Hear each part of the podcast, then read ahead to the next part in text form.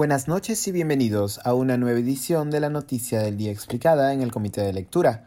Les saluda Mateus Calderón, curador del Comité de Lectura. La Premier Mierta Vázquez y el ministro de Economía Pedro Franque acudieron hoy a la Comisión de Constitución del Congreso para convencer al legislativo de la delegación de facultades.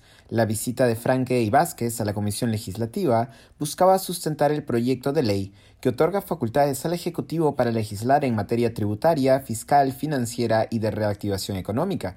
Presentado hacia finales de octubre, el proyecto de ley busca, cito, impulsar el crecimiento y contribuir al cierre de brechas sociales mediante el acceso a programas y servicios que brinda el Estado. Una primera exposición del proyecto de ley, no obstante, había generado resistencia luego de que el ministro Franque señalase, en referencia a los impuestos progresivos a vehículos, que, cito, yo veo en la calle algunos carros que me pique el ojo y me hinca el hígado podrían pagar un poquito más.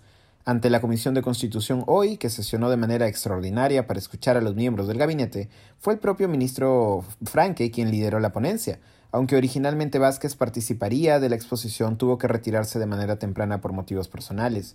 Franque argumentó sobre la necesidad de mayor progresividad y transparencia en el impuesto a la renta, aumentando la progresividad del impuesto de primera categoría para que opere, cito, realmente como un impuesto a la renta y que éste no lo pague el consumidor sino el propietario del inmueble. Esto último en referencia a los impuestos a los alquileres, una propuesta que había sido bastante cuestionada.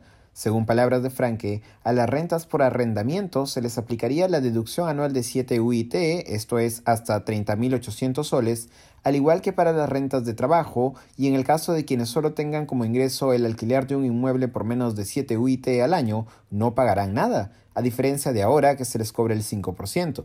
El ministro se refirió luego a las rentas de segunda y cuarta categoría, así como a las medidas para fortalecer la capacidad de la SUNAT frente al incumplimiento tributario. Se espera que la propuesta sea debatida luego en la Comisión de Presupuesto del Congreso.